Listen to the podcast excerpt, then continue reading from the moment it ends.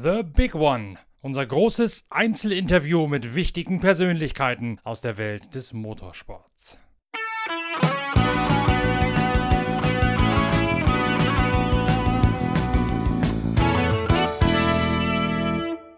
Strafe gegen Sebastian Vettel beim Großen Preis von Kanada in Montreal sendet weiterhin heftige Nachbeben durch die Motorsportwelt. War sie berechtigt? War sie unsinnig? War sie vermeidbar? Hat Sebastian Vettel wieder einen Fehler gemacht? All das erörtert Alexander Wurz in dieser Ausgabe von The Big One, dem großen Podcast, bei dem sich die Fahrer und Offiziellen viel Zeit für euch, die Motorsportfans, mit Fachwissen und Interesse nehmen. Dieser Podcast wird präsentiert von Shell Helix Ultra. Das Premium-Motorenöl für deinen Motor.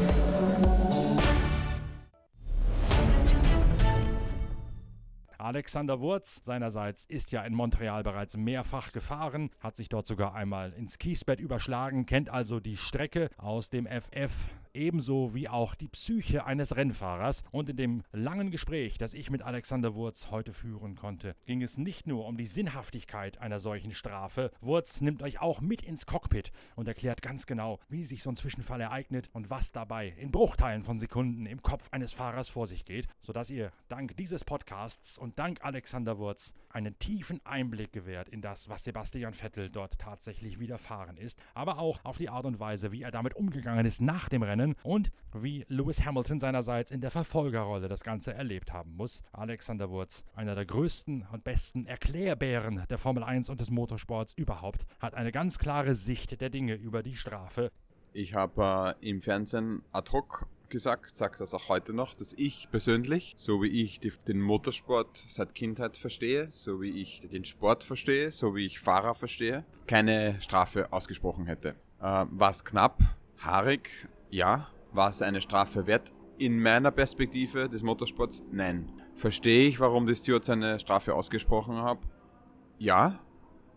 Äh, stelle ich sie an den Pranger, warum sie eine Strafe ausgesprochen haben? Nein, weil wir haben zum Beispiel sechs Monate vorher den Max Verstappen in, äh, in Japan, der auch über eine Schikane drüber rutscht, zurück auf die Strecke rutscht, der Kimi außen versucht hat vorbeizufahren, die haben kollidiert oder haben sich berührt, nicht einmal kollidiert, sind beide weitergefahren der hat auch eine 5 Sekunden Strafe bekommen. Äh, warum diese Strafen so strikt und sage ich einmal sehr schnell ausgesprochen werden, nochmal ist nicht mein Geschmack, aber ich kann es verstehen. Und das ist ja gleich der, warum ich es verstehe. Weil ich seit 20 Jahren in allen Fahrermeetings dabei bin. Jetzt als äh, Vertreter oder als äh, Chairman von der GPDA. Und über die Jahre hinweg die Teamchefs, die Sporting äh, Managers, die Fahrer selbst erbicht und auf den Millimeter genau immer gefragt haben, was ist okay, was ist nicht okay, wofür bekomme ich eine Strafe, wofür bekomme ich keine Strafe. Ähm, und so hat man auch im Laufe der Zeit nicht nur das Reglement hergenommen, sondern den Vergleich zu anderen Beispielen. Und da gibt es mittlerweile so viele, dass wir uns selbst in die, als Industrie selbst in diese Situation gebracht haben, dass man eigentlich, sage ich einmal, den Bauchgefühl, Menschenverstand von drei Stewards, der, die ja eigentlich einen Durchschnitt dieses Menschengefühls ergeben sollten, das haben wir nicht mehr. Das sind einfach, sage ich einmal, Ausführer von vielen Beispielen, die das Reglement anhand Beispiele und des Reglements versuchen auszuloten. Und wenn die in den Jahren davor da Strafen gegeben haben, warum sollen sie auf einmal keine Strafe geben? Und das ist, wobei natürlich jede Situation ganz anders ist, auch wenn es gleich ausschaut. Es ist jede Situation ganz anders. Und äh, deshalb kann ich die nicht an den Pranger stellen, weil die eigentlich konstant gearbeitet haben. Ich musste ihnen auch gratulieren, den Stewards, dass die im Rennen sofort entschieden haben. Die ganze Industrie sagt ihnen je, seit 20 Jahren, bitte nicht am grünen Tisch entscheiden, sofort entscheiden wenn die nervös gewesen wären, hätten die sofort sagen können, wir brauchen mehr Evidenz, wir entscheiden nach dem Rennen, um sich aus dem Druck zu nehmen. Muss man auch sagen, Gratulation, dass, dass diese Stewards, die dort waren, die vier, gesagt haben, nein, Bursch, lass uns das gleich machen. Für uns ist es klar, es ist konstant, der, der Verstappen wurde bestraft. Äh, es ist klar, wir müssen ihn bestrafen. Ob jetzt absichtlich war oder nicht, dürfte denen anscheinend vielleicht auch egal gewesen sein. Weiß ich nicht, ich war nicht im Steward-Raum mit dabei. Das aber nur zur Einleitung, war eine sehr lange Einleitung. Wobei es kam ja irgendwann die Begründung, äh, auf autosport.com, glaube ich, stand es dann vom Jonathan Noble, dass Emanuele Pirro als Driver Steward gesagt hätte, das ausschlaggebende Moment sei für die Strafe, dass Vettel nochmal die Lenkung nach rechts getan hätte, als er eigentlich das Auto schon wieder unter Kontrolle hatte. Das klingt ein bisschen nach einem Tourenwagenmanöver, was man da sicherlich machen kann, um einen abzudrängen. Aber ich glaube, im Formel-1-Auto ist das nicht ohne weiteres in der Situation, weil da ist ja in der Phase sah es ja aus, als ging dort alles sehr, sehr viel schneller. Gut, da möchte ich äh, äh, sagen, ist, irgendwann müssen wir uns auch dieser Kultur des Perfektionismus entweichen und sagen, hey, es gibt einen Referee, wir haben vier, da ist ein Fahrersteward mit dabei, ähm, beim Fußball auch, es gibt einen Referee und irgendwann müssen wir einfach sagen, wir müssen das akzeptieren. Kriegen die das hundertprozentig, tausendprozentig immer hin? Nein, es ist eine menschliche Entscheidung und aus, weitermachen im Leben, ja. Meine, das lass dich jetzt salopp sagen, wenn ich hier sitze, wäre ich der Sebastian Vettel oder Ferrari Teamchef, würde ich mich natürlich aufpusten, aber einmal hilft es einmal hilft es da nicht.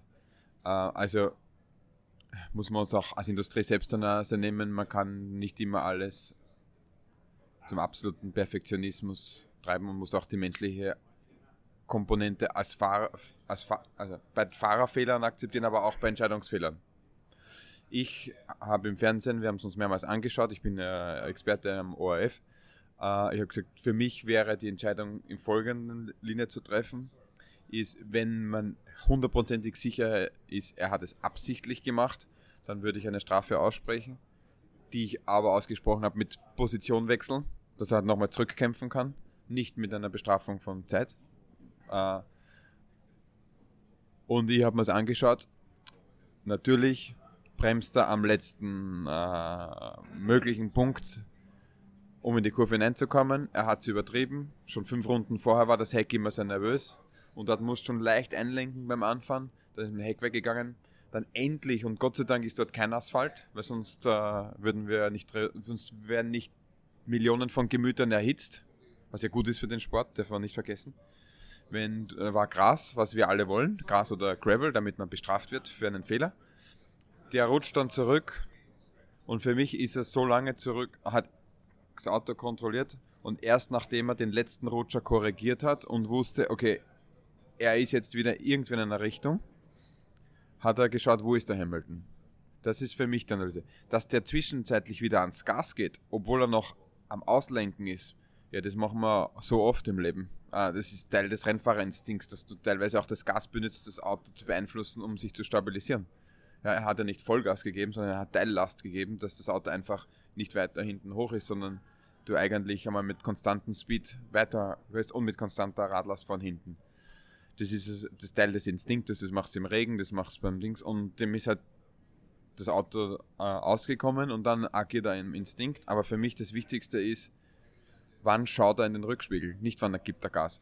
Und das macht er erst nach dem letzten äh, Lenken korrekt. Und da war für mich klar, das war nicht absichtlich, es war ein Fe Fehler, für den er sich sicher lange ärgern wird, aber keine Absicht, den Hamilton dann in die Mauer zu drängen.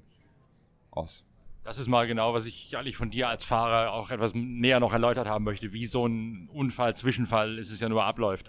Du bist ja auch in Montreal mehrfach gefahren und über Kopf im Kies gelandet und all die ganzen Geschichten. Du kennst Montreal also. Und ich habe mit Mark Webber gerade drüber gesprochen, der sagte, du fährst auf die, auf die erste Kurvenkombination zu, dann schaust du in den Rückspiegel, dann siehst du ungefähr, wie weit der andere Hamilton hinter dir ist. Dann guckst du aber bis zur Anfahrt der nächsten Kurve wahrscheinlich gar nicht mehr in den Spiegel, sondern konzentrierst dich auf deine eigene Fahrerei. Und ich weiß es jetzt wiederum von mir, wenn ich mal aus Spaß einen Rennwagen teste oder das zu machen, wenn ich mal kurz von der Linie wegkomme.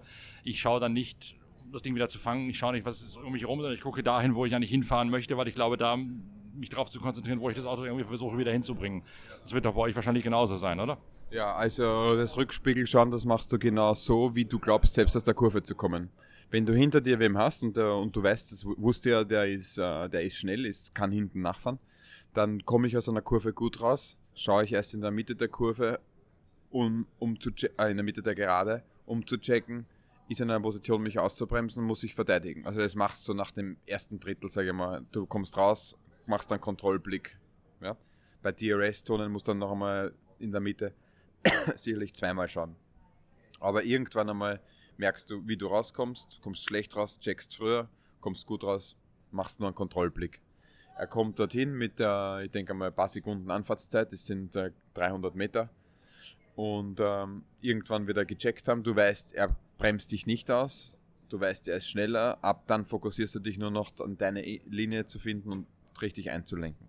Dann lenkst ein in der Erwartung, was du machst, dass du auch durch die Kurve kommst und dann reißt sich mal so, zack, aus dem Film heraus mit diesem Oberstier. Denkst du, scheiße, das ist eigentlich nicht, wo ich programmiert war dafür. Dann beginnt im Kopf das Krisenmanagement. Da ist auf einmal die Coolheit vorbei und dann beginnt ein instinktgetriebenes Krisenmanagement, weil du dann das Auto korrigieren musst. Du weißt ja dann immer noch nicht, das fährt einmal woanders hin, als du erwartet hast. Und ab dem Zeitpunkt weißt du noch gar nicht, wo es hinfährt. Natürlich, physikalische Gesetze gelten, es fährt dorthin, wo die Fliehkraft es hintreibt. Das ist durch die Wiese. Dann hoppelst du durch die Wiese, da bist du mal noch nicht durchgefahren, hast keine Erfahrung, geht das jetzt nach links und rechts, versuchst das Heck zu kontrollieren, lenkst links und rechts aus, was er gemacht hat, kommst auf den Asphalt zurück. Der, der Reifen ist nicht mehr so griffig wie vorher, weil er schmutzig ist und das Rutschen geht weiter. Und das, ist ein, das sind physikalische Gesetze, die kann kein Mensch äh, die kann kein Mensch ausschalten. Und dann, ähm, ähm, weil es eben dort schmal ist und er am absolut letzten Drücker gebremst hat, hat er eine kinetische Energie, die, die muss er halt tarieren. Und für mich war das genau dann fertig, als der letzte Lenkraddrücker war und da war er schon fast selbst bei der Wand. Da hätte keiner mehr daneben hingepasst. Auch wie der Kimi Räikkönen neben Verstappen nicht mehr hingepasst hat in Suzuka. Äh, das ist halt Teil der Schikane und Teil des Straßenkurses fahren. Ich meine, selbst wenn er nicht abgegangen wäre und nur über den Körb quer gegangen wäre, hätte Hamilton einfach bremsen müssen. Das, that's Racing und auf Street Track Racing. Und manchmal bist du hinten und kannst von einem Fehler profitieren und manchmal haut dich ein Fehler noch vom Vordermann noch mehr zurück, weil du halt notbremsen musst. Racing unterm Strich, für mich. Und was Marc auch noch gesagt hat, was ich auch nachvollziehbar finde, ist, in dem Moment, wo er wieder auf die Straße zurückkommt vom Gras, greifen die Vorderräder natürlich früher als die Hinterräder, weil die noch unterwegs sind auf dem Gras. Das heißt, dann vorne kriegst du schon mal einen Impuls, das Auto kommt in eine, eine Drehbewegung rein, eine minimale, die du auch noch wieder korrigieren musst, die aber auch raumgreifend ist auf der Straße nochmal. Ja, absolut. Ja. Das Auto fährt immer dahin, wo die Räder hinlenken, aber wenn die Hinterachse mal links und rechts hin und her hüpft, was sie offensichtlich ja auf den Bildern erkenntlich schon im Gras getan hat, ähm, dann ist genau dieses äh, Moment zu erkennen. Ab wann be befasst man sich dann nach so einem Ausrutscher wieder mit der Situation? Wo ist jetzt Hamilton? Ist er links, rechts neben mir? Ab genau dem Zeitpunkt, wo du erkennst, du hast wieder die volle Kontrolle. Du weißt, dass du keinen Unfall hast, du weißt, wo du endest. Ab dann äh, schaust du, wo, was jetzt los ist weil nochmal dein, dein Krisenmanagement beginnt ab dem Zeitpunkt, wo du denkst, scheiße, eigentlich haut jetzt das Hack ab, ich fahre nicht dorthin, wo ich will und hört auf, ab dem du wieder unter Kontrolle bist. Und das ist der springende Punkt. Und, das, und ab dann hast du die Kapazität im Kopf, das ist innerhalb von Bruchteilen von Sekunden, wieder zu schauen, okay, ich bin eigentlich in einem Rennen, ich muss schauen, wo mein Gegner ist und dann schaust du. Und dort schaust du natürlich dann instinktiv nach rechts, weil du links von der Strecke weggekommen bist in der Schikane, schaust du mal rechts in den Rückspiegel, wo ist er? Ja. Und genau dann ist der Zeitpunkt, wo du weißt, wann schon ein Rückspiegel, ab da hat er Kontrolle, ab da ist es wieder ein bewusstes Agieren. Und das war aber schon, war schon so weit links, da war der Luis daneben. Und deshalb war für mich, für mich offensichtlich keine Absicht. Was er mit dem Gas getan hat, dazwischen ist nur instinktiv, instinktiv weil selbst wenn wir uns wegdrehen, tun wir teilweise ein Spurgas geben. Nicht Vollgas, sondern ein Spurgas geben, weil du halt die Hinterachse damit stabilisierst. Und im Umkehrschluss, was Lewis Hamilton hinter ihm gemacht hat, ist ja auch nach einem gewissen Denkmuster verlaufen. Der sieht, der andere macht einen Fehler. Jetzt habe ich die Chance, da irgendwie vorbeizukommen. Also versucht er logischerweise auch mit der Brechstange, solange bis er sieht, es klappt dann doch nicht. Der ist genauso instinktgetrieben, weil äh, der richtet sich den Gegner her. Er weiß, in dieser Kurve ist er hinten, er muss es gut durchfahren. Du hast eine lange Rechtskurve, das heißt, da ist eigentlich nur schauen, gut durchkommen. Und dann auf einmal, zack, genauso schnell wie der Vettel denkt, uh, hopsi, jetzt mache ich einen Fehler, sagt er, ah, hoppala, der macht einen Fehler, ist eine Opportunity. Und äh, der fährt natürlich rechts hin, weil der ähm, Vettel links abgegangen ist, durch die Straße hoppelt. Ähm, da kannst du nicht so clever und so gescheit sein zu sehen, oder so wie dieser Unfall war, wie weit wird er rutschen. Das, das, das ist äh, das Casino. Und äh, das ist, der Raikkonen hat es außen probiert beim Verstappen und so hat es auch der Lewis außen probiert. Äh, Nachhinein musst du sagen, okay, gescheiter, du lupfst und fährst an ihnen vorbei. Aber in dieser Bruchteil der Sekunde mit dem Abstand kannst du das nicht denken und kalkulieren, geht nicht. Kannst du aus der Distanz beurteilen, warum der Fehler überhaupt entstanden ist, also der Fahrfehler von Sebastian Vettel? Weil man sagt ja jetzt auch leichthin, jetzt hat er schon wieder unter Druck einen Fehler gemacht, wie es ihm scheinbar sehr oft passiert, wenn man sich die Rennen genau anschaut. Kann das in dem Fall auch mit dem Ladestand des Hybridsystems zu tun haben, zum Beispiel, dass die Bremse da anders reagiert als in anderen Kurven? Nein, also ich äh, muss stolz behaupten, dass ich im Fernsehen schon fünf, sechs Runden vorher gesagt habe, dass der bei jedem Einlenken in jeder Schikane ist das Heck ganz unstabil und der hat gerade das absolut schwerste Auto zu fahren. Und äh, natürlich, wenn der Hintermann äh, so Druck macht, musst du dann halt alles perfektionieren, dass du halt auch immer so schnell wie möglich durch die Kurven kommst. Und es war ein sehr schwer zu fahrender Ferrari zu diesem Zeitpunkt. Und da ist ihm dieser Fehler passiert. Dass er sich über den Fehler ärgert, das, da braucht man nicht darüber reden. Das wird er sicher am meisten tun. Die Diskussion, die dann nachher gekommen ist über das Umstellen von den Schildern, was er da gemacht hat und das Abrauschen mit Helm auf in die Hospitality und Interviews schwänzen und so weiter. Kannst du das aus Fahrersicht ein bisschen anders nachvollziehen? Denn auch da tun wir uns von außen logischerweise leicht zu sagen, unprofessionell, wie kann das sein als Profi, dass er das macht, aber der kommt natürlich aus dem Auto, hat die Nase sowieso schon voll vor dem Fehler und steckt eh noch voller Adrenalin, sodass er nicht unbedingt so kontrolliert handelt, wie wir beide hier jetzt gerade zusammenhocken. Also wenn wir, wenn wir das nicht mehr haben wollen, dann äh, müssen wir die Emotionen im Leben verbieten und äh, das darf kein Mensch auf der Lache mehr, auf der, kein Mensch auf der Straße oder zu Hause mehr lachen und weinen. Ich meine, äh, genau das ist völlig in Ordnung, dass man dann auch in den Menschen hineinschauen kann und dass ein Mensch sich offenbaren kann, wie der Sport, den du seit Kindheit liebst, den du mit absoluter Emotion auslebst, 90 Minuten da in dieser eigenen Welt der High Performance bist, wo mental wenige Menschen im Leben hinkommen, dass der das ausleben muss, mit dem Helm zurückgehen, wegstampen, weil er sich einfach fühlt, als hätte man ihm den Sieg gestohlen und die Schilder verstellt das sind ja wunderschöne Zeichen, dass wir hier mit Menschen zu tun haben, die auch Ängste, Wünsche und alles Mögliche durchleben. Also wenn wir das äh, verbieten oder bestrafen, dann muss ich sagen, dann wäre es schade, weil genau das macht ja den Sport aus. Der Sport ist hier, dass wir sehen, Heroes und Zeros, wie knapp das zusammenliegt und dass wir unterm Strich erkennen, auch die größten Stars sind Menschen. Und äh, das hat er damit gezeigt. Er ist ein Mensch, hat sich zu Unrecht behandelt gefühlt und wenn dein Kind oder mein Kind fühlt, es ist ungerecht behandelt oder wenn ich mich fühle, ich bin ungerecht, ja, dann äh, ist man halt ranzig und knastig. Und was er da gemacht hat, ist in Ordnung. Er hat ja niemanden ins Gesicht gespuckt, er hat niemanden geschlagen und er hat auch niemanden beim Wort beleidigt, sondern hat halt einfach mit solchen Aktionen gezeigt, wir sind Menschen, das ist wunderschön eigentlich. Ja.